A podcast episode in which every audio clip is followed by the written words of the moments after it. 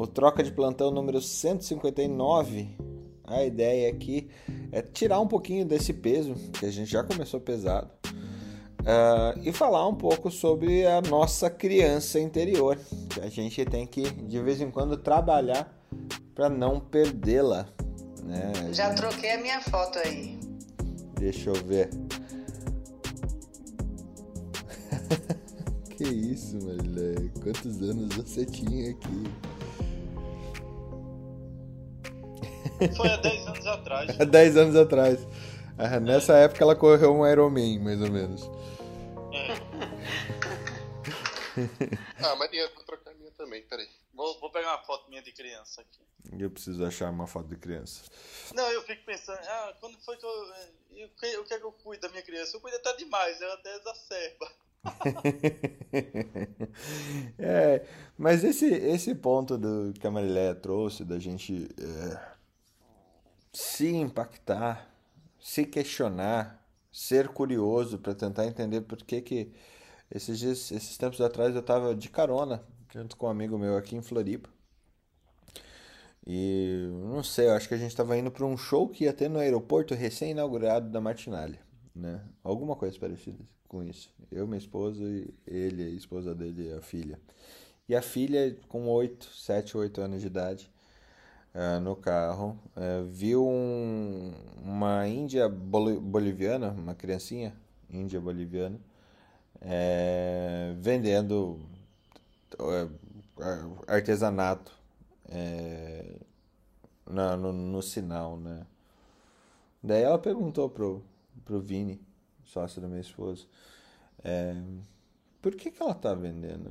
Daí, o, o, por que, que ela tá ali na rua vendendo? Né? O, o, o Vini tentando explicar que as condições dela, ela, ela precisava fazer isso para ajudar a família dela, para poder é, ter alimento em casa, coisa que, que ela é, não tinha essa dificuldade, mas jamais poderia é, fechar os olhos para esse tipo de coisa. Eu achei super interessante essa, essa, essa fala dele, porque é, tentando ensinar a filha de 8 anos, 7, 8 anos, a perceber a hostilidade ou perceber a, a, a igualdade de ser humano que tinha aquela criança que estava vendendo a, a, a, a, condição de ser humano, né? Estava vendendo alguma coisa no sinal com, a, com ela e que é o quanto ela era privilegiada justamente para não por não estar tá naquela condição, né? É, e daí ela perguntou como é que ajudava. É, e aí é, é o problema. É, ele meio que, que tentou dizer educação, que precisa levar para a escola e que precisa alimentar uma pessoa dessa tal, porque para tentar equalizar. Mas Putz, será que a gente vai conseguir tirar o peso desse, desse programa de hoje? Hoje tá difícil. Marileia, o que que você não. Bom dia, Bom dia Carol. É, eu só queria complementar só fala, fala mais alto ou tira o dedo da frente do microfone, porque tá bem, bem. Ou tira o, o fone de ouvido. tá bem baixo. Acho que sim. É, eu tava de máscara. É, não, é, todo mundo deve ter ouvido falar já na, da Médicos do Mundo, né? E aqui em Curitiba a gente tem ação mensalmente da, da ONG, né, que no Brasil se chama Médicos de Rua. E desde o primeiro ano da faculdade eu me voluntario lá. Agora, durante a pandemia, até deu uma baixada nas ações.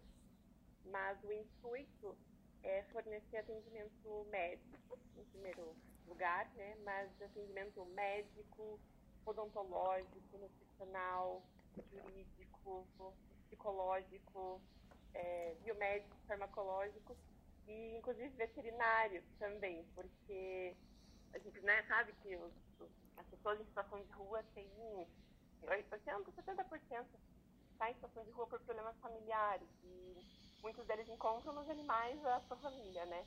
Então também tem atendimento médico para essas pessoas e né? E é muito. Ué?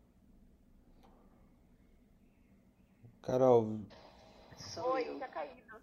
É, voltou então. Desculpa.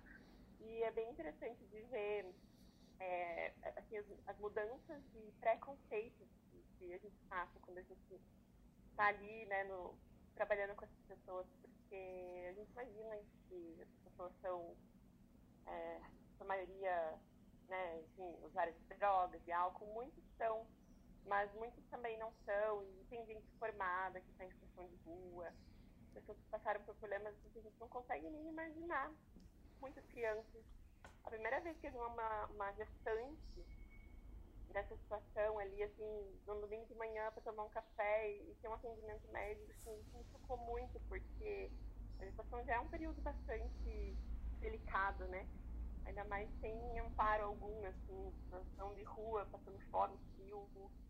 É, eu acho que é uma situação, claro, muito complicada, não tem solução simples, mas todo mundo tem a capacidade de fazer um pouquinho para ajudar né? Claro que o buraco é muito mais embaixo, e é uma questão estrutural, né?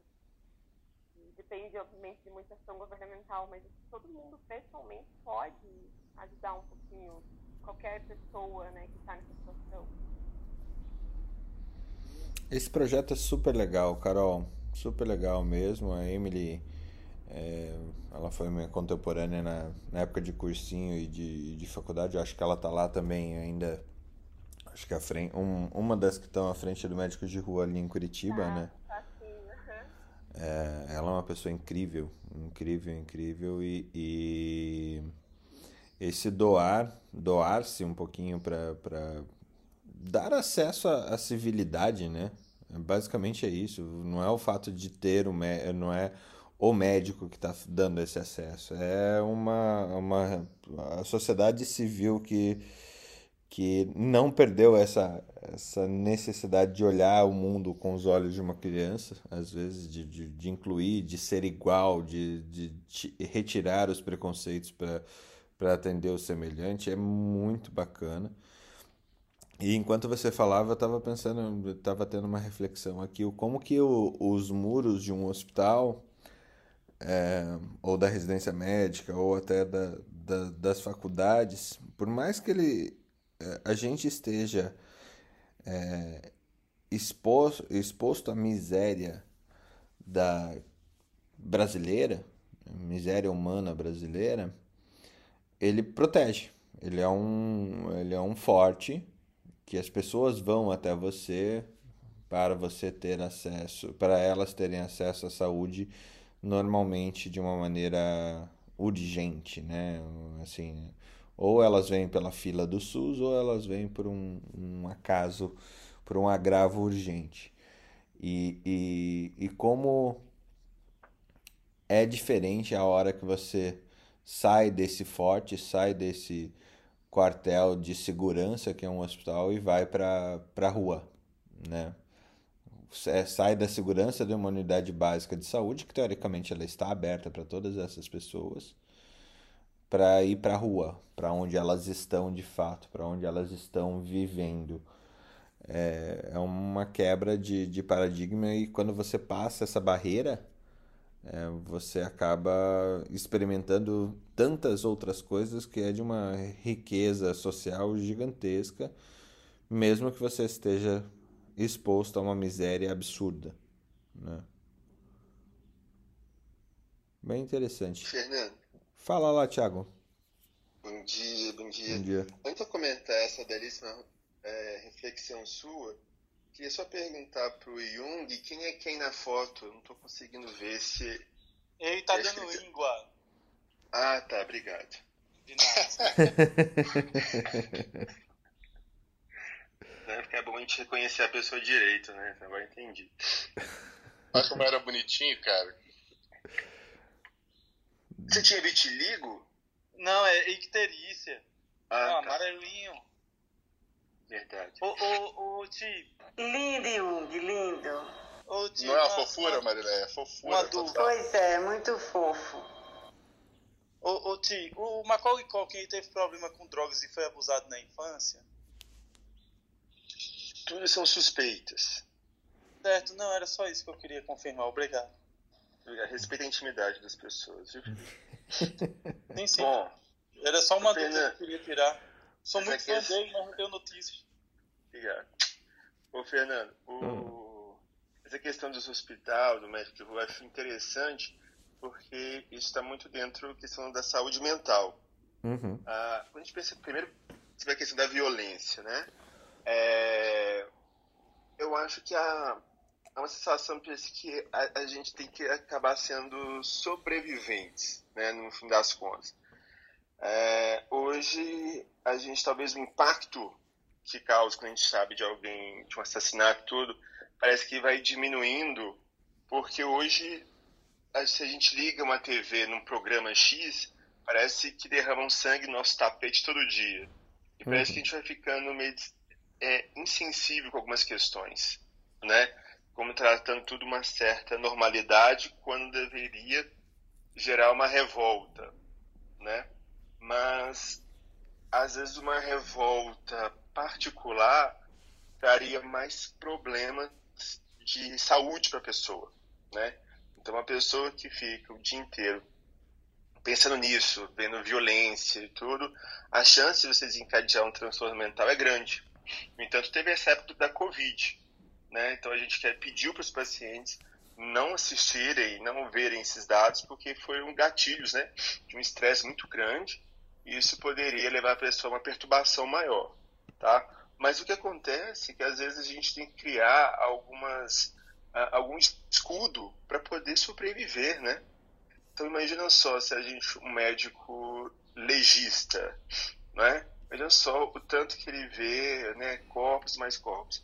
Se ele não cria um mecanismo interno, né, ele pode surtar, né? Uhum. Aumenta a chance hoje até é, uma classificação nova, né, do transtorno de estresse pós-traumático, né? Não precisa ser necessariamente você estar num risco iminente ah, da morte, mas se você trabalha com isso, com algo assim pesado, também pode gerar. Então você tem que criar mecanismos para se tornar forte naquela situação, mas isso acredito que não seja insensibilidade, que é uma questão de sobrevivência mesmo. Se eu não criar, eu vou morrer.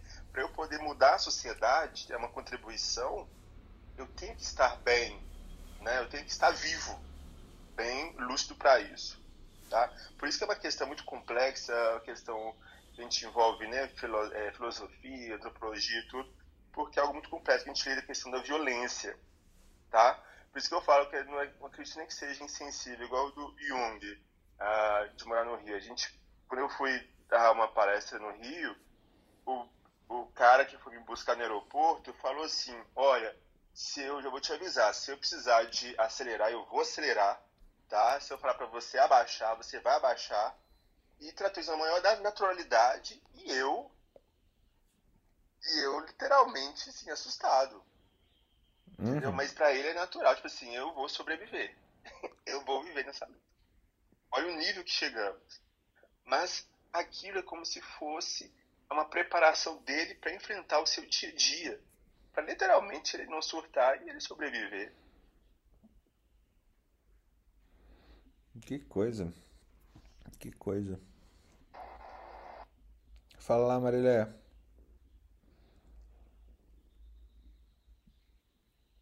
Bom, eh, enquanto a gente mantém ativo isso daqui, essa, essa pauta, eh, eu acho que tem, tem várias coisas boas que a gente tem que tirar disso, apesar de ser pe- pesado, de ser uma profissão, é, a medicina em si, ou as profissões da saúde, a, a enfermagem, a, a-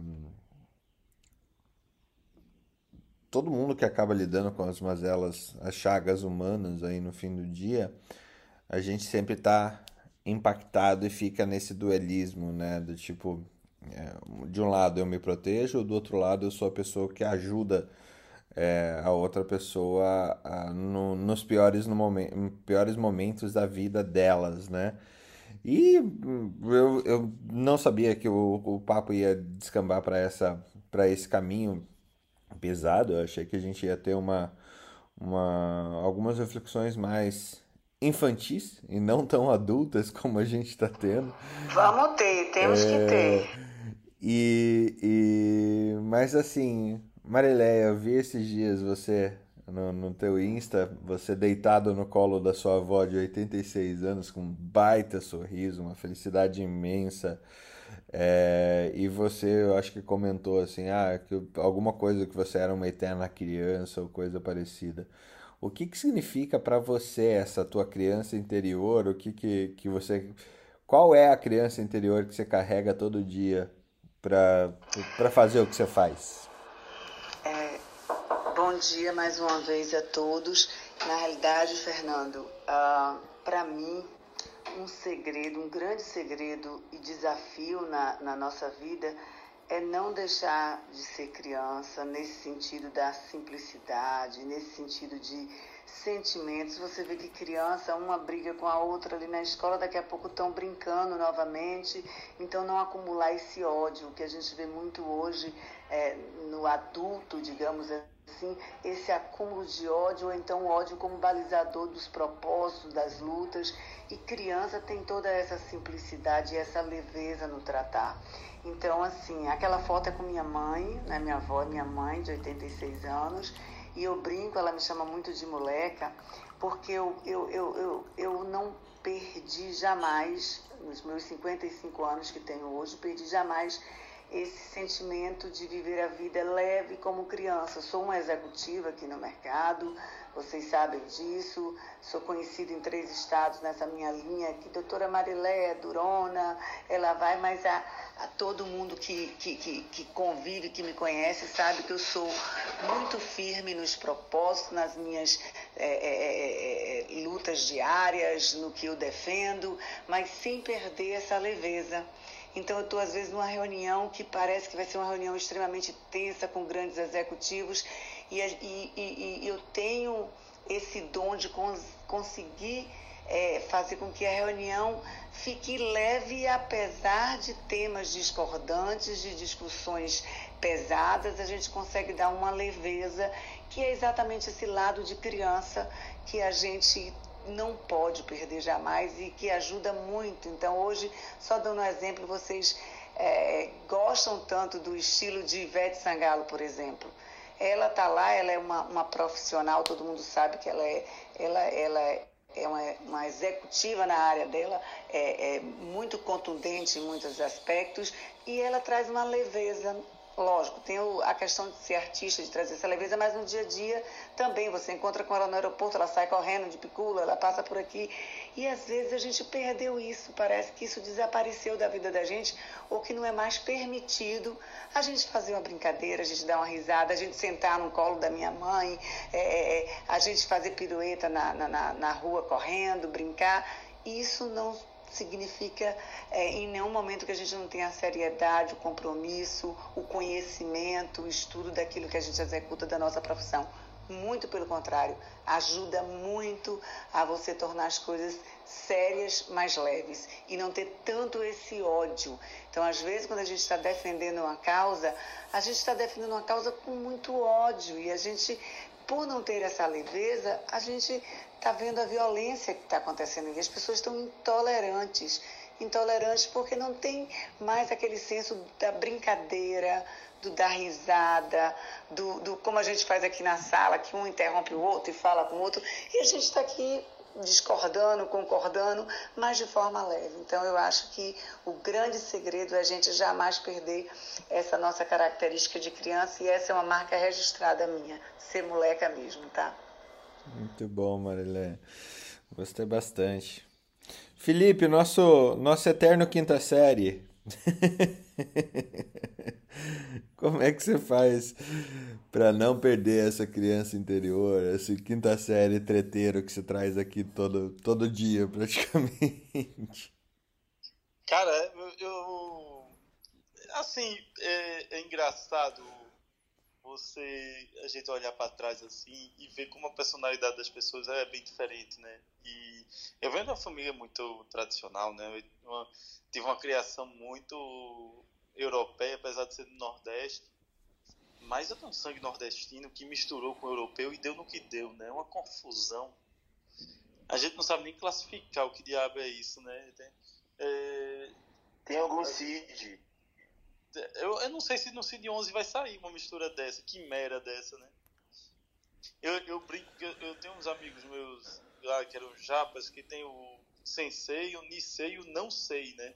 Você não tem a menor ideia de onde foi que veio aqui hoje chat. Mas a, nós temos um, dia a dia muito pesado, né? muito duro. E se você puxar muito disso para sua vida pessoal, você não consegue viver. Não é à toa que medicina tem altas taxas de suicídio, não é à toa que medicina tem essa dificuldade de, de, de lidar com a dor. Porque, por mais que vocês são muito frios, na verdade, a gente não tem como. A gente usa de mecanismos de defesa para bloquear aquilo ali, mas não tem como não tem como dizer que não sente. Você pode até não expor, na verdade, mas você sente sim. E muitas vezes a forma de você expressar sua dor é tentar trazer alegria para as pessoas, é tentar usar do, do humor para poder fugir dessa dor corriqueira e dessa dor de todos os dias. Não tem um dia que você não vá, que não veja sofrimento, mas também não tem um dia que você não vá para ver também as pessoas se recuperando e passando por vencendo todo aquele processo e de alguma forma, direto ou indiretamente, você faz parte dele. Então, é, para isso, você tem que pegar a sua criançazinha lá e trazer ela para cá e dividir isso, né, todos os dias. Cara, minha minha minha criança, ela tá meio madura hoje em dia. Ela já foi mais leve. Mas ela continua treteira, sabe? Isso é uma coisa que ela não perdeu. Foi- Eu entendo agora porque a Europa começou tanta guerra, né? Imagina essa criança causando treta num século atrás, né? É guerra certa. Então, eu acredito que nós precisamos ter um pouco dessa mistura da nossa criança interior com o nosso adulto atual. Misturar, causar essa quimera, trazer ter tantas coisas que acontecem na infância, de, de vitórias e dores, né? E isso faz parte. A gente só chegou hoje onde está porque nossa criancinha resolveu tretar quando era pequena. E aí ela criou o caminho. A, a- não adianta viver numa bolha. Nós temos que conviver com nossas vitórias e nossas derrotas, porque isso é que faz a gente hoje, né? É, é. Eu acho que, é, trazendo até assim, eu acho que o, o, o grande ponto da, da criança que a gente não pode perder de jeito nenhum é a curiosidade ou não pode perder o, a capacidade de ser impactado, né? De, de, de gerar essa curiosidade, de gerar essa, essa inquietude, né? Tiago, o que que é isso para você? Essa questão eu acho bacana pra gente ah, fazer essa reflexão, né? É, também vim de uma família bem humilde, assim, e a gente tem aqueles sonhos, né? De poder crescer. É engraçado, quando a gente é criança, a gente tem uma pressa para crescer, né? Nossa, eu quero ficar adulto rápido, eu quero ser independente e tudo. Hoje minha vontade que tem é de voltar pro útero da minha mãe essas questões. Por É, que não, que eu, É por que que eu fui sair né? de lá? Tranquilo. É, É, tranquilo. Dão comida, né? Dão comida. É, eu chegava da escola, via Cavaleiro do Zodíaco, ah, né, quietinho, bonitinho. Qual é o seu cavaleiro favorito do Cavaleiro do Zodíaco? Oi? Qual é o seu cavaleiro favorito do Cavaleiro do Shiryu. Zodíaco? Shiryu? Sério? Tá. Sério. Eu não vou falar que eu prefiro o meu signo das casas de, de peixes porque era uma vergonha. Peixe, é, peixe era meio complicado. Mas ele estava Uhum. possuído pelo mestre, né? Verdade, verdade. Mas aí, quando a gente reflete, assim, eu nunca pensei, sabe? Tipo assim, de é, querer ser médico e tudo. Ah, quando eu estava na adolescência, que eu pensei, porque eu escolhi a, a, a medicina, foi mais quando a minha mãe engravidou e ela teve muita complicação, eu acabei ficando muito com ela no hospital. Aí que eu falei assim, uau, deve ser bem legal, assim, ser médico, salvar a vida, né? Então, ia ser, né, eu jogava muito basquete, queria ser jogador e tal. Aquele sonho certamente criança, né? E... Mas eu acredito que ainda existe aquela criança que a gente olha, a gente vê aquela criança que, se, que está orgulhosa do que a gente se tornou hoje, né? Acho que aquela criança que os pais deram a, a educação de coisas básicas, né? De não matar, de não roubar, de se dar bem com o próximo, de contribuir com o meio ambiente, de se tornar aquilo que era o sonho de todos, né? De trazer orgulho, um orgulho para a família, de um orgulho para a sociedade. Então acho que o Tiago, criança, né, está feliz é, do que se tornou hoje. Não estamos completos, mas a, a gente só vai terminar essa obra, né, que começou na infância, depois que a gente morre. Mas é importante que a gente realmente vê todo esse processo, porque hoje pensar dentro da saúde mental, nós hoje preocupamos muito mais em tentar proteger a infância e a adolescência, porque a partir daí costumam ser fatores estressores que podem desencadear problemas mentais no adulto, né? Então, nessa questão da infância é importantíssimo. Acho que é importante que a gente invista na infância, na adolescência, né? Como investiram na gente, né? Quando éramos pequenos, porque a partir daí a gente pode crescer, né? Pode, podemos ter adultos saudáveis, adultos que vão contribuir com a sociedade e adultos que vão poder realmente trazer transformações positivas para a sociedade. Muito bom. Depois que terminar a rodada aqui, eu quero até falar do.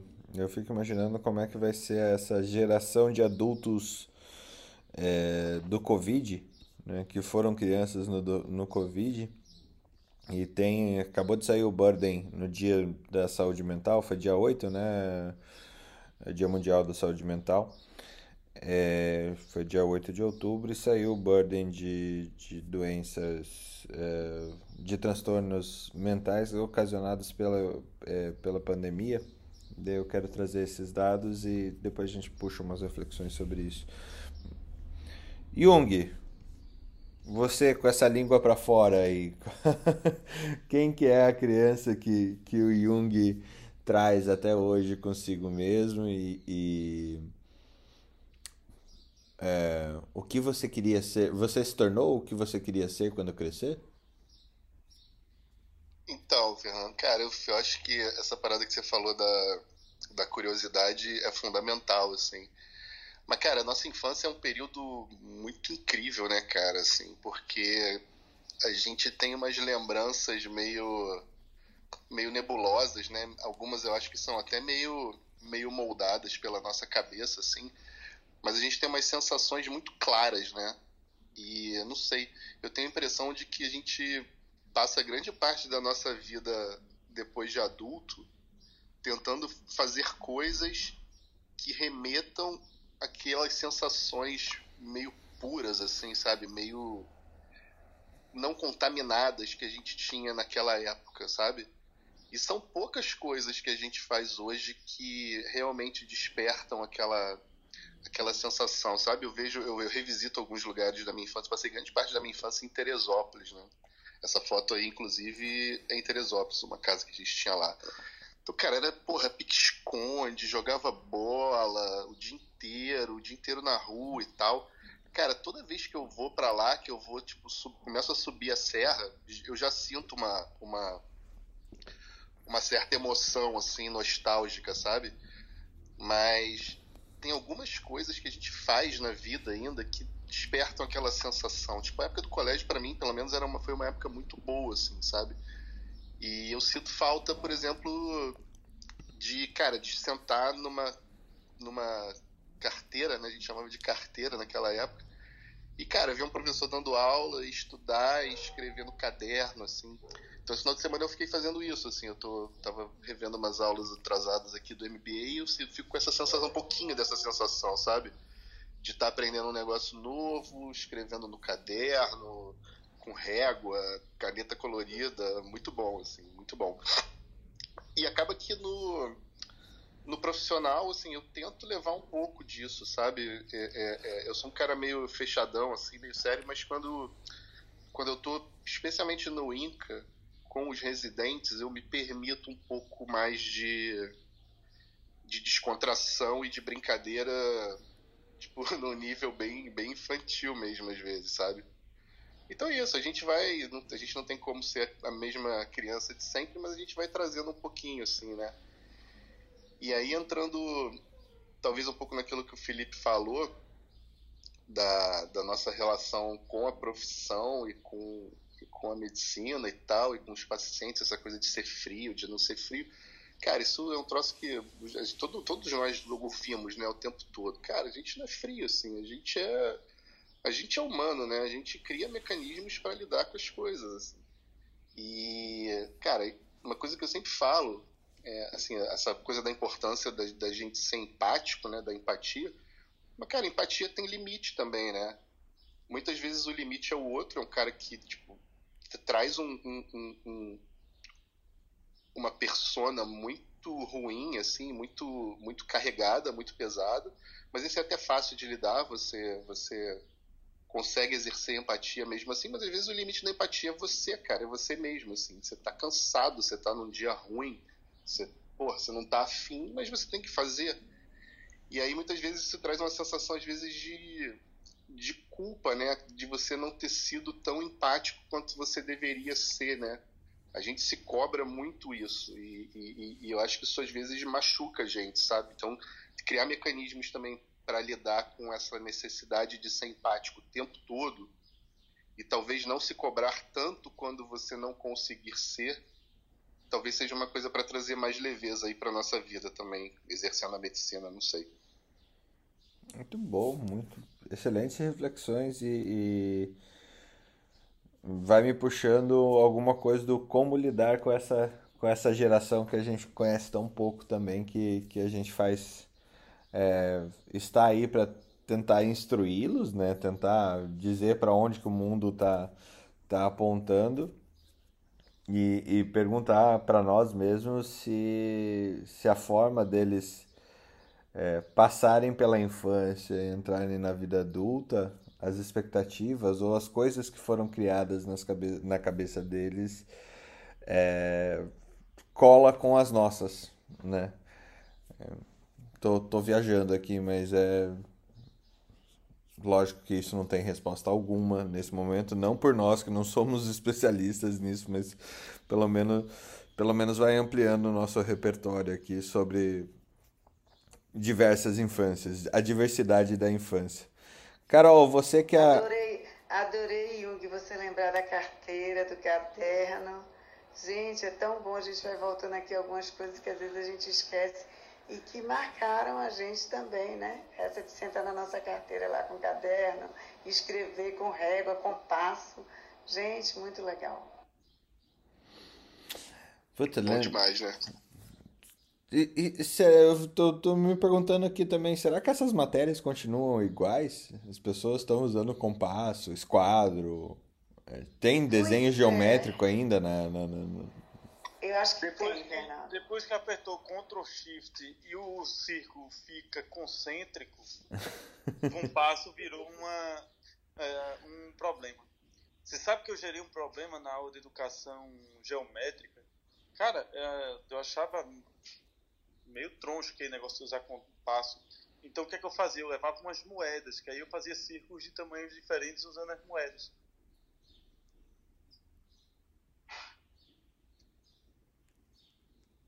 Felipe para variar, né? Isso gerou um problema na escola, porque não, tem que usar o compasso, tem que ser um círculo, tamanhos diferentes. Eu treinei cinco versões de tamanho diferente usando uma moeda. Olha só, só para não falar, Fernando, só antes de passar para Carol rapidinho.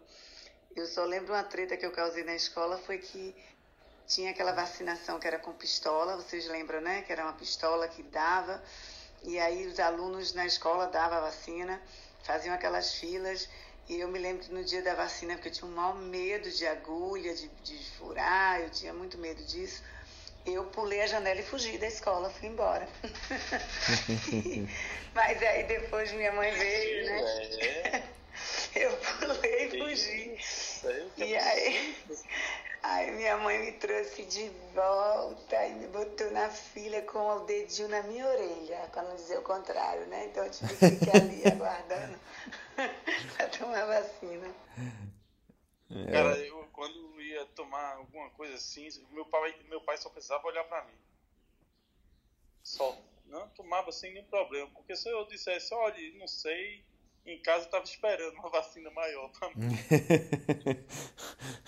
um preventivo, né?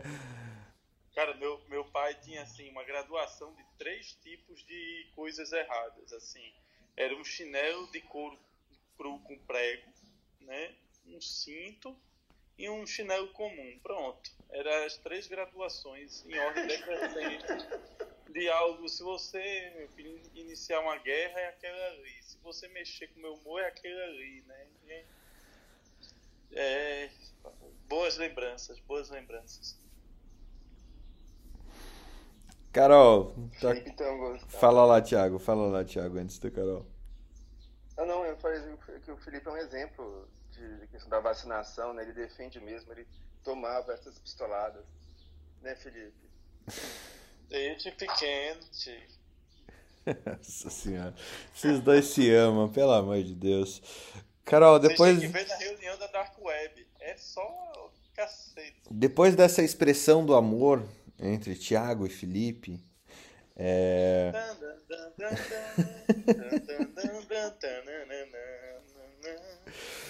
como, como você já, já puxou um tema super legal assim, de você já é, nutrir essa essa capacidade de, de, de tentar ajudar ou de tentar trazer essas pessoas de rua aí para de volta à saúde, né? Conectar elas ou levar a medicina para elas. Mas para você, que que é a, a Carol, a Carolzinha que não deve ser esquecida, já depois aí de uma, uma faculdade de biologia, agora faculdade de medicina e uma pandemia durante a sua formação? É, eu não sei se estão conseguindo me ouvir bem. Agora, bem melhor que antes. Bem melhor? Ah, então tá. É que eu tô na academia, que daí às vezes a, a internet pega, não pega. É, eu sou de uma família também, bom, meu pai, né, família alemã, meu pai teve educação militar, meu pai, depois do doutorado dele, fez o curso de Direito, e trabalhava muito, viajava muito, e ele sempre foi uma pessoa muito séria, né, uma pessoa assim de um coração enorme, mas muito séria. E minha mãe, né, tem o um lado mais fofo assim, mas também mais quadradinha, digamos assim. Tua mãe é alemoa também ou não? Também, também é alemoa. Hum. Por dois, pelos dois lados. E eu lembro, assim, das minhas, da minha infância na casa dos meus avós, tomando banho de mangueira, que eu moro em apartamento, sempre morei. Minha avó tinha um, uma casa com um quintal enorme, assim, então a gente ia lá e tomava banho de mangueira e colocava, utilizava na grama no quintal dela, assim, fazia tobogã. É, eu lembro muito, assim, uma coisa que remete muito à minha infância, que é uma coisa, uma tradição alemã, assim, que são as as datas festivas religiosas, né? Então, o Natal, a Páscoa, aquela magia do, dos presentes ou de buscar os ovinhos. É, e isso é muito mágico para mim, assim. E eu vejo isso hoje com as minhas sobrinhas. Meu irmão mais velho tem duas menininhas. E, e como os meus pais mudaram. Parece que eles precisaram ter uns netos para voltarem a ser um pouco mais crianças, né? E, e, é muito interessante ver como a criança mexe com a família de, um, de, uma forma muito positiva, assim. Como vocês estavam falando, a criança é alegria, é luz, né? E, e isso traz, assim, para a família uma coisa, uma aura boa, assim. E é muito lindo de ver, assim, meus pais assim, se transformaram muito quando viraram vovôs. Minha mãe falava, ah, eu não vou ser essa avó babona que fica mostrando foto dos netos no celular para todo mundo. Mas, assim, não deu uma semana de nascida. É a primeira. É a primeira hoje em dia. Cara, é a mesma coisa. É a mesma não. história. E, e, eu, e hoje em dia, assim, toda essa lembrança né, da casa dos meus avós, eu ia no Pesque Pague com meu pai, a gente andava de cavalo. Pra eu voltar a me sentir, assim, mais criança, eu preciso ter contato com natureza, com bicho. Isso me, me assim, ficou despida de dessa seriedade, sabe? É, me sinto mais pura, não sei, é uma coisa assim que realmente me, me traz a, a infância. Eu, eu, era aquela criança que queria ser. Bom, eu, eu sonhava em ser veterinário ou biólogo, eu queria ter uma fazenda. Aí eu falava que eu ia ter um cavalo para eu não precisar cortar grama, porque o cavalo ia comer a minha grama. E sempre. Então, assim, e tudo isso assim me remete muito à infância, sabe? Sair para dançar é uma coisa que, que me traz também isso. Agora ficou mais difícil, né? Com a pandemia. Acho que é isso. Você falou, e é exatamente isso. Natal, Páscoa, tem uma magia em cima disso tão grande. É quando tem desculpa para reunir a família, a turma reúne mesmo, entendeu? Não importa a distância, se marcam para encontrar. Isso é uma, uma coisa muito característica. É, e uma coisa que é engraçada, que parece que nessas épocas todo mundo é manso. Todo mundo é tranquilo. E a mesma coisa, meus, pa, meus pais, quando nasceram as netas, eu tenho que ficar controlando principalmente minha mãe. Minha mãe, depois ficou a avó, ela descontrolou. E, e eu me lembro que quando, quando, quando casou eu, casou minha irmã, minha mãe ficava ligando, pedindo neto. Eu digo, mãe, se você vai ficar ligando, tá atrapalhando, porque a gente tá tentando aqui. Não sei, você vai ficar atrapalhando aqui. Então pare de ligar, por favor, que não tá dando certo. Quando nasceu a, a minha mais velha, Letícia, eu, minha irmã e minha mãe, duas descontroladas, teve que dar limite. Eu digo, olha, se aparecer caixa com coisa aqui para mim, eu vou incendiar, viu? Vai ficar pro São João. Ô, ô Felipe, quando, quando a gente for para Recife, todo mundo tal, você vai fazer um churrascão e vai convidar a tua família inteira também, porque a gente gosta desse, desse calor humano familiar também. Não, fica tranquilo. A, a, tem que, os eventos na casa de mamãe tem que ir para lá. Mamãe tem casa, tem que ter um quintal para cabeça maior de gente. É gente. Natal, Ano Novo. E esse, esse Natal, especificamente, que é o primeiro Natal sem meu avô, né? Uhum. Sempre foi um cara, o, cara que começou tudo. Doido que veio da Alemanha. O cara sair da Alemanha para vir para casa sem, sem nem falar português, ah, Que legal. Tem doido pra tudo. Newton. Eu só queria fazer hum. um parênteses também no que o Jung falou. Desculpa interromper que eu lembrei. Isso que ele estava falando a respeito da empatia tem uma expressão, é, não sei se é consolidada na medicina, mas chama fadiga de empatia. Que é justamente quando a gente é tão empático, tão empático para os outros, que você fica cansado, exausto de dar tanta empatia para os outros e não dá para si. É bem interessante, assim. Depois a gente pode é, é, é, aquele, é aquele famoso, ah, foda-se mesmo. É, é isso, Carol. Não aguento mais ser empático, não aguento mais. Dane-se. É mais ou menos isso a fadiga da empatia?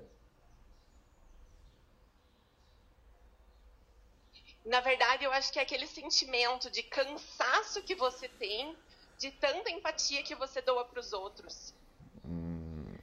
Na verdade, acaba, Fernanda, a pessoa sendo egoísta para ela mesma, entendeu? Então, é uma pessoa que se oferece muito para os outros, tem que estar tá resolvendo problemas de todo mundo, ajudando, paixão, mas esquece de que ela às vezes é uma pessoa especial. Então, acaba que isso é algo muito passageiro, não é algo tão real, porque a gente só pode oferecer aquilo que tem. Então, se a pessoa não se cuida, né, não tem essa generosidade com ela mesma, ela vai cansar um dia de oferecer para os outros porque é algo que não tem, não está nela. Seria a gratidão de mídia social isso, Thiago?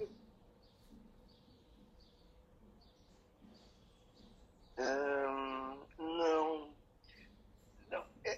acho que eu entendi o que a Carol falou, é porque é muito comum a gente ver isso em, em consultório de uma pessoa. Sabe aquela pessoa que tenta agradar todo mundo?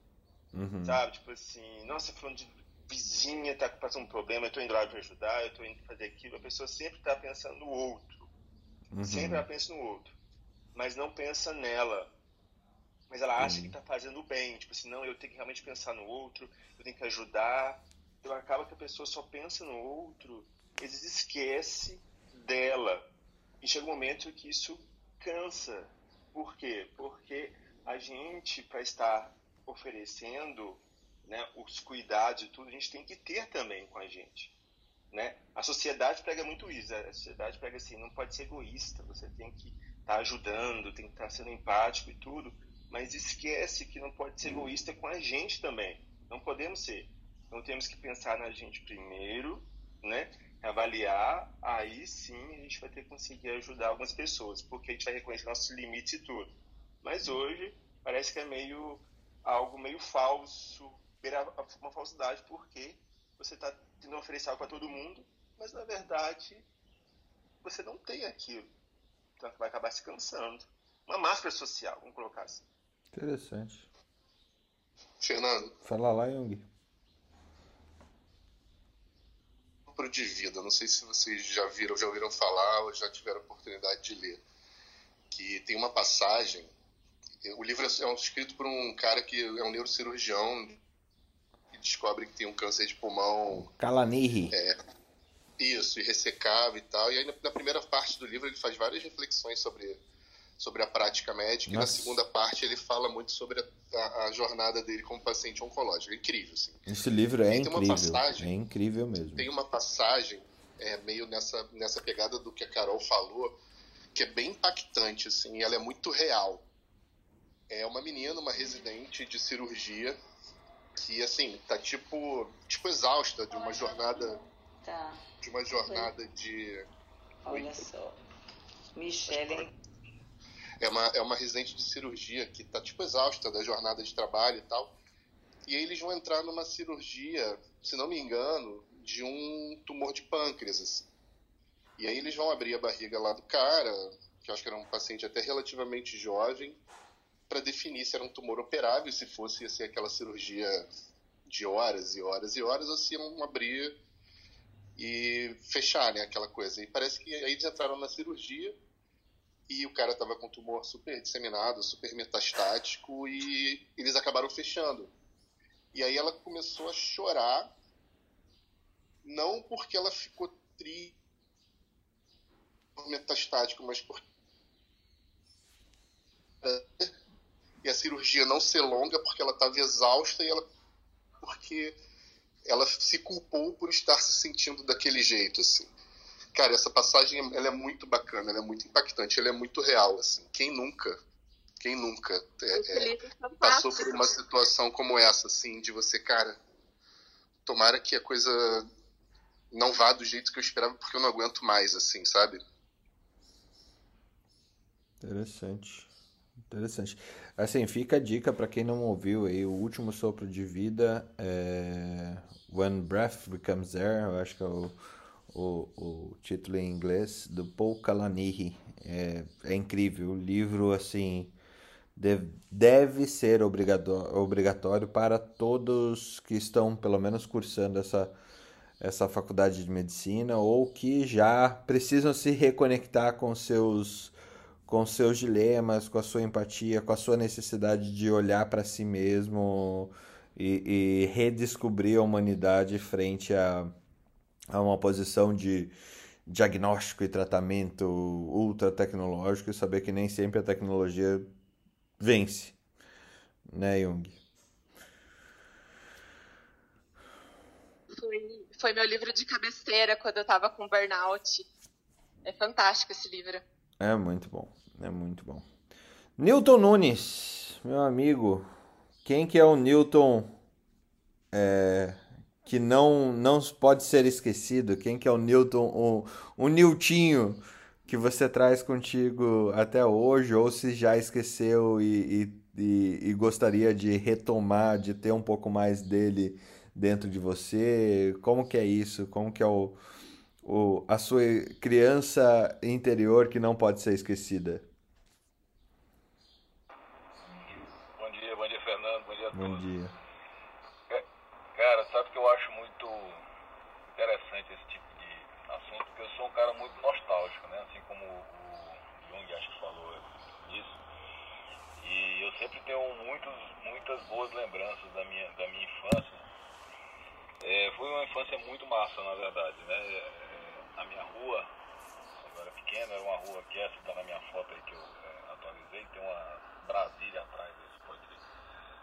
É, ela é uma rua que tinha muita gente da minha idade, né? então tinha muitas crianças da minha, da minha, da minha idade. E tinha uma turma grande e a minha casa era, era meio que o era o quartel general da turma, né? Então assim, é, na sala da minha mãe circulava gente o tempo inteiro, mesmo quando a gente não estava, as crianças estavam lá. Então assim, às vezes a gente estava na aula, quem estudava em outra em outro período estava lá em casa jogando, a gente tinha uma sala na sala da casa da minha mãe tinha vários jogos, né? A gente, a gente tinha uma mesa, uma mesa de xadrez, a gente jogava ó, jogava baralho, jogava dama, jogava.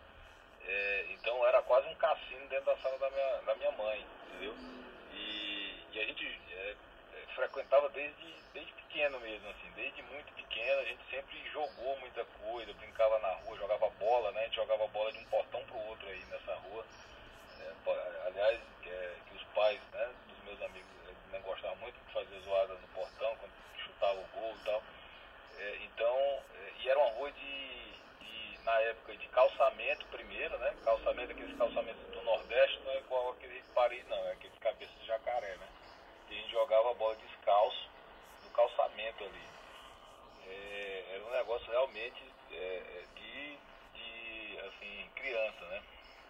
E então eu tive uma infância muito é, muito boa, cara. E assim, meu pai é médico, né? E assim, eu morava num bairro pobre, mas dentro da pobreza a gente era assim um que tinha um nível um pouquinho melhor, né? Era classe média, média baixa ainda, né? Minha mãe é professora e tal. E, mas assim, na minha casa teve o primeiro, o primeiro videogame da rua, teve o primeiro vídeo, o primeiro vídeo cassete, então todo mundo ia lá pra casa pra, pra ver, né? Pra, é, é, assistir as coisas e tal. Então assim, uma infância muito legal, cara. Então eu, eu realmente me lembro com bastante saudosismo. E que eu me lembro assim, dos meus mais remotos sonhos de infância, eu queria ser astronauta, né? Astronauta e depois piloto, piloto, piloto de Fórmula 1, na época do Senna ali, né? Influenciado pelo Senna e tal. E nunca quis ser médico, né? Na verdade, médico já foi aqui já muito depois, já. Acho que eu já até contei essa história, né? Que que eu, eu queria ser engenheiro mecatrônico, né? Não era médico.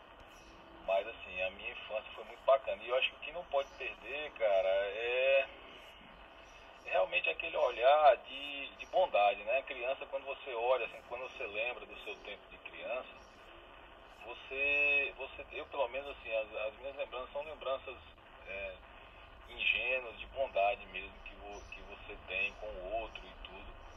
E eu acho que isso a gente não pode perder.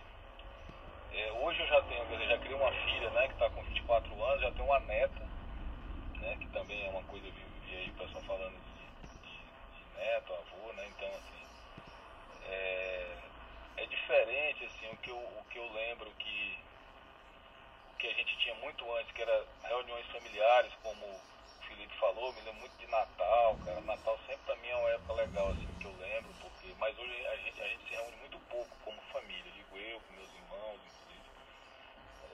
naquela época a gente se reunia muito mais. E, e eu fico pensando o que, que a gente deve oferecer para os nossos filhos. Eu também tenho uma filha pequena hoje, de 8 anos, né? O que, que a gente deve oferecer para os nossos filhos hoje? Eu sempre penso isso. É, se a gente deve oferecer o máximo possível de, de coisas, de é, habilidades, de cursos e tal. E para minha neta eu já, é, já vou lá bem, vou bem desarmado, não faço mais nenhuma é, expectativa. É, só quero que eles sejam felizes mesmo. Realmente o meu sentimento, o meu desejo, tanto minha filha pequena, né?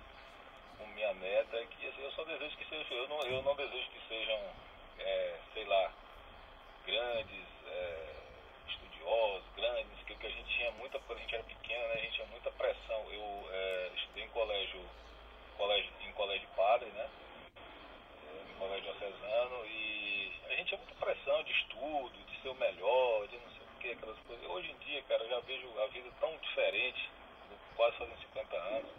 Eu acho realmente o mais importante mesmo é a gente ser feliz aí do jeito que, que a gente conseguir ser. Eu acho que a infância ela tem que trazer essa felicidade e a gente tem que manter essa felicidade de criança é, eternamente. É isso que eu penso.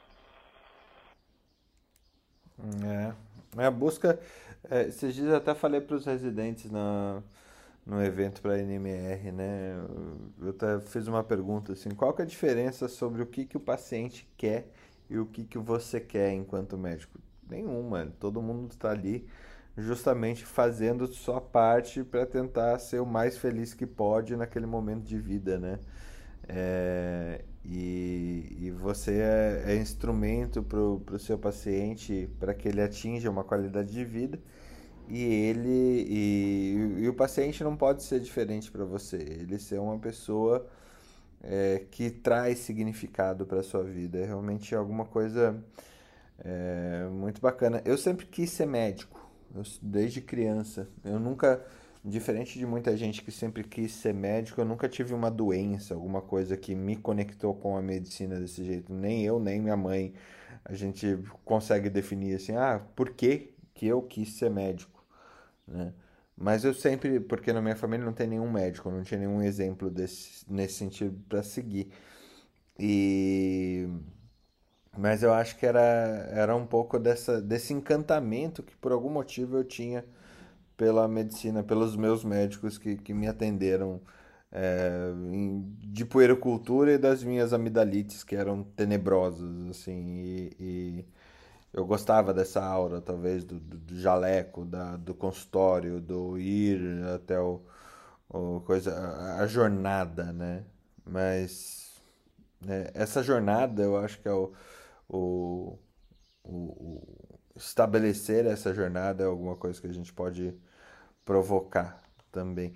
Alex, como é que é o teu Alex criança que você não pode esquecer de jeito nenhum para continuar sendo o Alex adulto é, que você é hoje? Ele já era pai, né, né Alex? Já, já tinha cavanhaque o menino, que três meses de idade tava cavanhaque, tudo bem? E aí? Olha, eu fico vendo vocês aqui e e pensando e refletindo. Como é legal Mas se conectar, acho... né? Se conectar pelas histórias dos outros. Eu, eu tô ouvindo aqui essas histórias de família, de galera, de, de crianças em galera. Eu, a minha infância foi assim também, é muito, muito bacana. Cara, eu acho que a maior característica que, que eu acho que eu tenho desde criança é continuar sendo criança, né? Eu acho que certos aspectos de ser brincalhão, é, até mesmo levar com bom humor certas coisas no trabalho, na vida. E Nos grupos de Clubhouse, né? Nos grupos de Clubhouse, exatamente. e eu acho que eu tenho essa característica aí, eu acho que eu levo até hoje, né? Eu acho que tem alguns aspectos que eu não amadureci. E eu, eu fico pensando assim, se, se não é justamente graças a isso que eu tô que a gente mantém uma certa resiliência frente a certas coisas que seriam fatores de indignação. É, não que eu não fique indignado, né? Mas eu acho que essa é uma das características, né? Ah, tem muita coisa que eu perdi bastante e eu tenho alguns é, algumas pitadas disso e pode só não possa pode não parecer verdade que tem um pouco a ver com, com timidez sabe eu era extremamente tímido é, e às vezes até ficava mais é, isolado.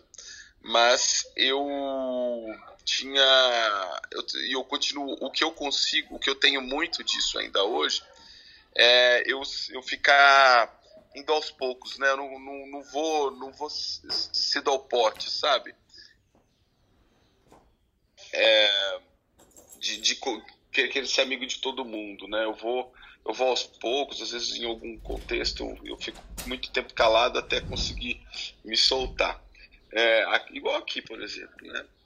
É, uma outra característica é ser muito imaginativo. Eu acho que, igual o Newton, eu queria ser astronauta logo cedo e, e, e sempre queria inventar coisas. Eu acho que essa questão de ser meio inventor, meio imaginativo, meio fora da casinha, eu acho que eu continuo trazendo, sabe? Isso durante toda a minha trajetória de vida, né? Então, eu queria sempre inventar. Então, eu, na minha infância, eu cheguei a fazer curso de marcenaria com, com nove anos, não sei quantos anos de idade é isso, quando você está na sétima.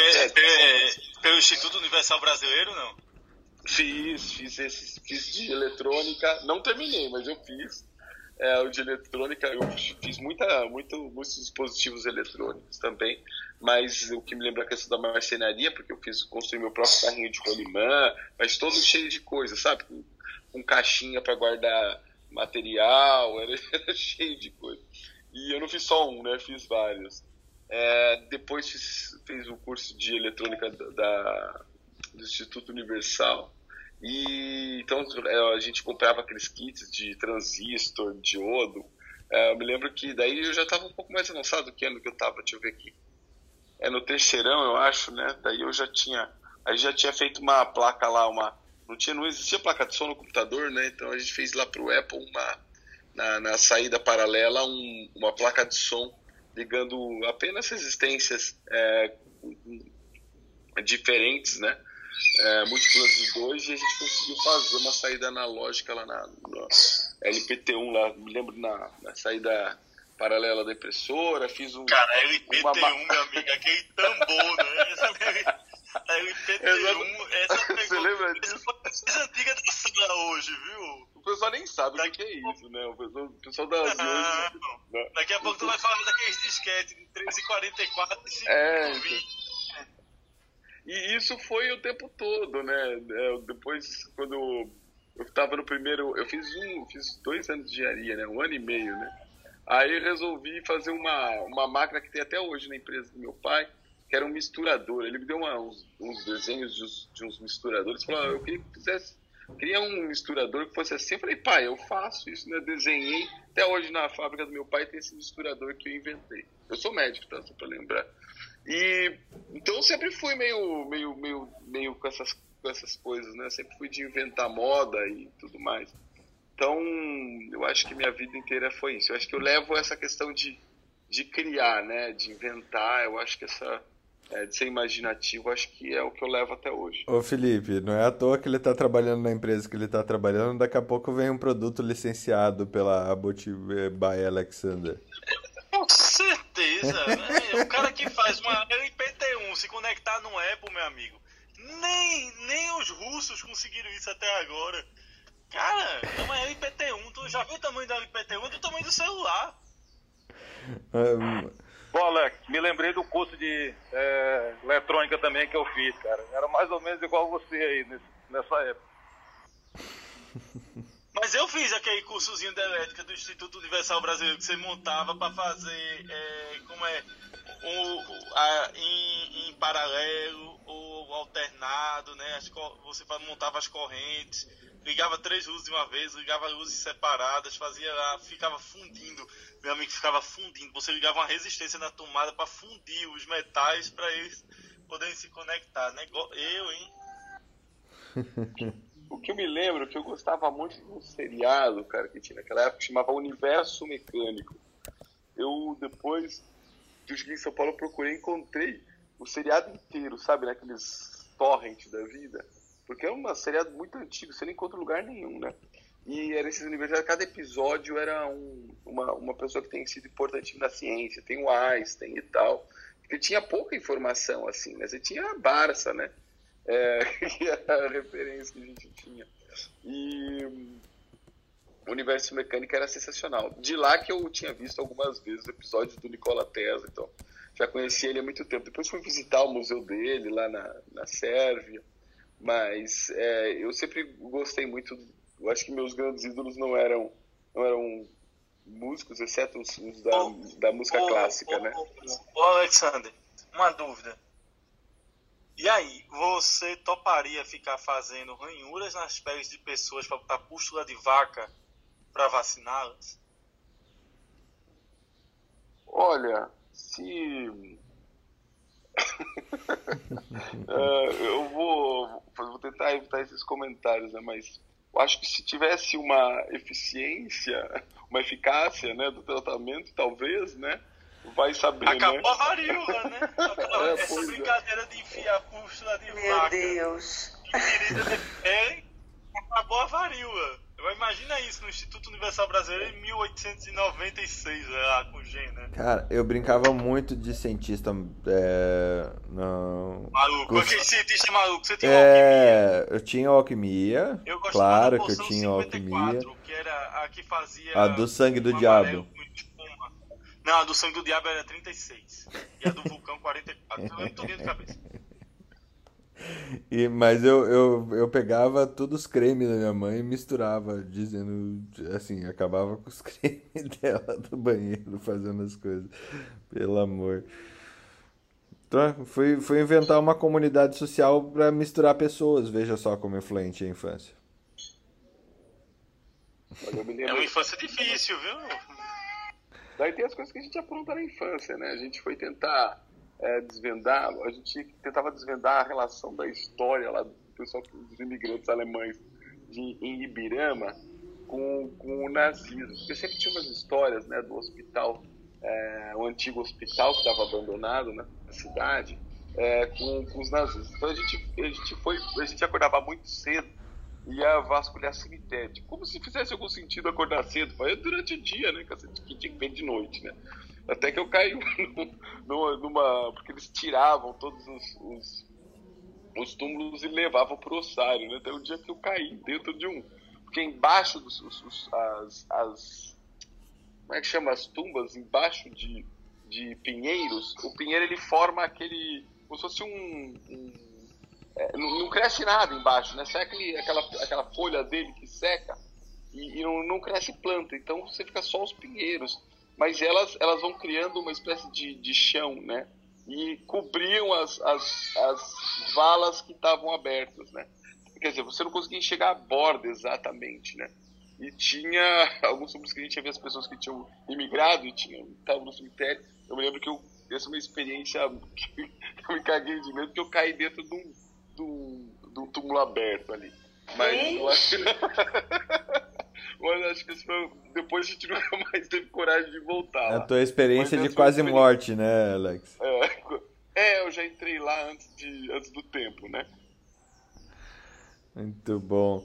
Débora, para fechar a nossa visita à infância das pessoas, quem que é a Débora que jamais pode ser esquecida aí da profissional que a gente tem hoje? Nossa, eu, eu me identifico muitas vezes com a Marileia, assim, eu sou a feliz, né? E o Alex sabe, né? No meu trabalho, até os residentes, eles ficam impressionados como é, a alegria faz parte do meu dia a dia, assim. E hoje eu tô num momento extremamente feliz. E foi o que vocês falaram, essas reuniões familiares, esses eventos são muito marcantes. Essa foto que eu postei, eu estava na casa da minha tia em Brasília, ver estar com ela no final de semana, as minhas outras tias. É, isso me remete muito à infância, gente. Eu lembro, eu fecho o olho, eu lembro de estar nessa rede. É, eu tô com meu filho, com os filhos das minhas primas, a gente se encontra ontem, a gente subiu no pé de jabuticaba. A gente. é, nossa, é muito fantástico. E eu, eu- nossa, tudo que vocês falaram fez muito sentido. O Jung falando do compasso. Ai, nossa, é emocionante, cara. É, ver vocês falando, assim, de tudo que a gente viveu, como a gente pode fazer para remeter. O reencontro da infância, né, que seria os avós, né, que, que minha mãe hoje é uma avó perfeita, assim, cara. Ela foi uma mãe brava, mas uma avó, ela é sensacional. Meu pai, nossa, meu pai me batia pra caramba. E também tinha as escalas é, de, de surra, assim, né, tipo, ah, você fez isso, vai, vai apanhar com isso. Você fez aquilo, nossa, era muito, era amedrontador, assim. Hoje eu vejo, nossa, como foi legal, cara. Que, que infância mágica. Não foi tudo perfeito. Eu tive problemas também, não de bullying, assim, mas, meu, é, é- cara, nossa, é mágico revisitar esses lugares na memória. Hoje eu tô aqui, eu Falhou, gente? Eu só Falhou. E é muito sensacional, assim, eu tô muito feliz. Então, acho que é essa alegria, né, esse poder de ter esse reencontro familiar, ficar com minhas primas, os filhos das minhas primas. Ah, é muito bom. Estou muito feliz. Que legal, gente. Sua foto Cara, tá meu, linda, meu... Débora, mas você viu a foto de Fernando ali comendo todo lambuzado? Olha que cena linda também. Meu, meu pai dizia que se tivesse batido mal um pouquinho na minha irmã, já era juíza essa altura do campeonato. É, eu acho que essa, essa questão do de como era o castigo, né? O que que é, quais a gente a gente brinca, eu e a Cláudia a gente brinca que que a nossa geração ela é uma geração de sobreviventes, né? Porque a gente é, tinha esse esse apanhar essa esse castigo corretivo, né? É, tinha a gente andava nos carros sem cinto, todo mundo aqui usou chupeta, é, comia gordura trans a rodo, é, sobreviventes, né? É, e hoje a gente tem uma amplitude de conhecimento tão grande, tão grande, tão grande sobre como criar, como fazer, como instruir, é, as marcas que, que é, podemos deixar. É muito legal a gente ver assim, ah, todo mundo aqui levou uma chinelada uma vez na vida, mas aparentemente pelas, pelas falas de todos, assim, não é visto, não é lembrado como um é, como limites que limites que limites tinham que limites foram ultrapassados. Mas a gente sabe que eles constantemente são né? É, não por nós aqui que, que estamos falando, mas que, que podem ser ultrapassados. Então, é, por mais que a gente tenha falado com nostalgia até de castigos físicos, é, isso, isso é um, realmente uma prática que foi abolida e pelo tempo e tem que continuar dessa maneira. É, e tem que ser olhado dessa maneira. Mas o, o, a grande coisa que eu acho que a gente conseguiu fazer hoje é que eu, eu até, até soltei a, a, a, Todo mundo já foi criança, né? Todo mundo já foi neném, todo mundo já. É, somos hoje adultos que são constituídos, que não podem ser desconectados da infância que tivemos, né? E, e essa, essa formação na primeira infância, eu acho que é o, é o que define caráter, né? O que define é, o resto da vida no fim do dia. É, se tiver até algum pediatra que possa falar a respeito, é, é onde a gente vai ser moldado é, para ser os adultos que somos. E, e se conectar com esse, com esse histórico, eu acho que realmente transforma todos nós em melhores profissionais. Alex, está com o microfone aberto? Sim, desculpa, não, mas foi, foi por engano, Fernando. Estou aqui Agora... procurando umas coisas. Agora, Fernando, você falou uma coisa muito interessante em relação a castigo, que apanhava, que a gente já aboliu isso, óbvio. E você vê como é, é, o tempo a gente vai mudando de opiniões, mudando de padrões, de modelo. Isso é evolução e aprendizado. Então, quem somos nós hoje para julgar lá atrás o que é que os pais faziam, como castigavam e como é que eles foram castigados, como é que era a vida. Então, isso tudo é uma evolução. Eu, minha mãe teve sete filhos e, e eu nunca apanhei. Na realidade, só quem apanhou foi o meu irmão, que eu até postei ontem uma foto com ele que corria. Só para você ver, dos sete, não é possível que só um apanhou. Quanto ele aprontava, né? Então, só para vocês terem ideia o quanto. Porque os pais não, não darem nenhuma sua, não bater em nenhum dos seis filhos, só em um. Então, daí vocês tiram de como ele era pintão, que a gente chamava, ele era pintão. Pintão. É um injustiçado, é um é, injustiçado. Ia, ia tomar uma pisa, só para vocês. É é é, é, é, ter uma ideia, ele, pequeno, sete anos, oito anos, ele caiu de uma árvore porque ele foi pegar uma cigarra num dia de chuva, ele caiu de uma árvore e fraturou o crânio.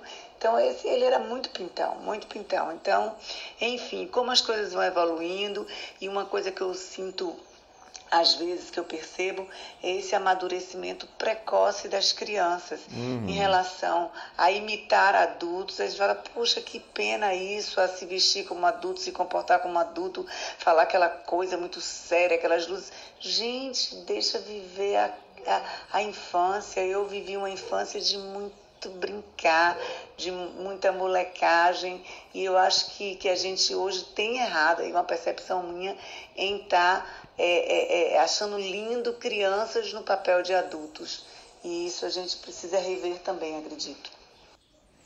Com certeza, e, eu gosto de trazer inclusive uma frase com essa tua fala, Marileia, até para fechar, uma, frase de, uma frase que Jung tem trazido. Os nossos pais, eles tentaram criar a gente com o melhor das informações que, ele tinha, que eles tinham até o momento, né? E a informação que eles tinham era como eh, a informação que eles tinham sobre como criar crianças era como eles foram criados, né?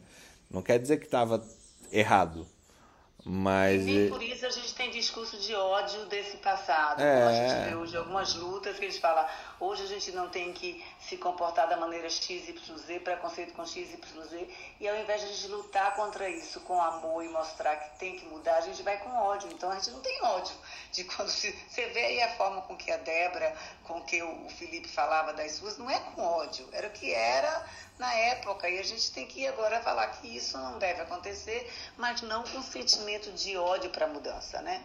exatamente, exatamente. Cara, quando eu aprontava, quando eu aprontava, eu já pensava assim, será que vai valer a pena apanhar pra fazer isso aqui? Aí eu ia lá e fazia. Você precisava saber se ia valer a pena. É, mas eu ia lá e fazia mesmo assim. Tá certo. Fernando, mas só para pegar um gancho, por exemplo, meu, meu pai foi um cara extremamente liberal comigo. E já o pai dele era extremamente rigoroso, né? Tinha uma formação meio militar, daqueles que quando o cara errava ia pro caroço de milho ficar de joelho. E meu pai não, meu pai foi um cara totalmente liberal com todos os filhos, na verdade. E assim, é, o jeito com que ele criou a gente com liberdade, eu acho que foi o que fez o grande assim o, o a grande a grande diferença aonde os filhos chegaram hoje entendeu? Então eu sempre tive muita tudo que eu queria fazer eu me e- e identifiquei muito com o Alex aí porque eu era desse jeito aí fiz curso de eletrônica tinha essas alquimias desses brinquedos também é, montava desmontava coisa então tudo que eu inventava lá em casa era uma coisa muito livre. A gente podia realmente a gente fazer muita coisa e a gente não era tolhido, não. A gente nunca foi criado num, num ambiente é, de restrição, muito pelo contrário. Eu acho que a gente tinha bastante estímulo. Então, eu me, eu me baseio muito na forma como meu pai me, me criou. Eu acho que eu sou até mais rígido com meus filhos do que meu pai era comigo, entendeu? Então, eu acho isso bem é, interessante esse encontro de gerações aí. Muito bom, muito bom. Acho que é isso, gente. Tinha algumas notícias para passar, para variar um pouco, mas é, é, eu acho que o nosso, nosso conectar com as nossas infâncias foi mais importante do que as notícias que serão passado logo mais, né? Então, obrigado por compartilharem tanto da vida de vocês. Assim, eu, eu realmente me reconheci um pouco em cada pedacinho das histórias que vocês contaram. É, Eu tive uma infância super legal, é, de alguém que, filho de bancários, que de, de- de gerentes de banco, né? Daquela geração que precisava passar numa, numa, num concurso para dizer que tinha sucesso. E, e daí nas, na, na, nos natais, Páscoa, eu reconheci muito disso, né? Minha, minhas duas avós dos dois lados tinham umas tinha sete, é, cinco, outras sete filhos. E eram nessas épocas festivas aí que a gente encontrava todos os primos e um monte de gente, e a casa sempre cheia. É, e eu acho que eu, eu trago um pouco disso. Eu fui criado em galera, em eventos, em trazer pessoas para discussão e para bater papo, para dar risada. E de uma forma ou de outra, isso é o, é o meu jeito de, de influenciar o mundo, é provocando momentos em que as pessoas ah, se encontrem para para serem o, o, o, de uma forma livre o, que mais o, serem elas mesmo, mesmo que exerçam uma profissão como a nossa. Muito legal, muito legal mesmo. Obrigado. É, feliz Dia das Crianças para todos vocês, para quem ficou ouvindo até agora. E uma excelente segunda-feira. E não deixem de, de estar conectado com a criança interior de vocês. Um beijo, bom dia para vocês. Amanhã tem, Fernando? Amanhã não, amanhã é feriado, né? Feriado a gente tira pra curtir o feriado. Poxa. é, dá saudade, né? No, no, mas não tem troca de plantão no feriado? Plantão, o médico para. Não tem, mas é. Eu, mas como eu não, não sou da, da assistência, eu não tô prestando essa assistência no fim de semana. No, no feriado nem no fim de semana. Amanhã vai ter então o nosso, Felipe. Vai brincar de outra é, amanhã tem Amanhã tem reunião da Dark Web, viu? Vai ser o mesmo horário não? A gente nunca segue os horários, né? Bom dia pra vocês, gente. Abraço. Bom dia, gente. Bom feriado. Ah, tchau, pessoal. Boa semana aí. Um convite, um triângulo, um quadrado e uma bola é o convite da Dark Web. Manda, manda pra mim, Vitor. Bom dia, valeu.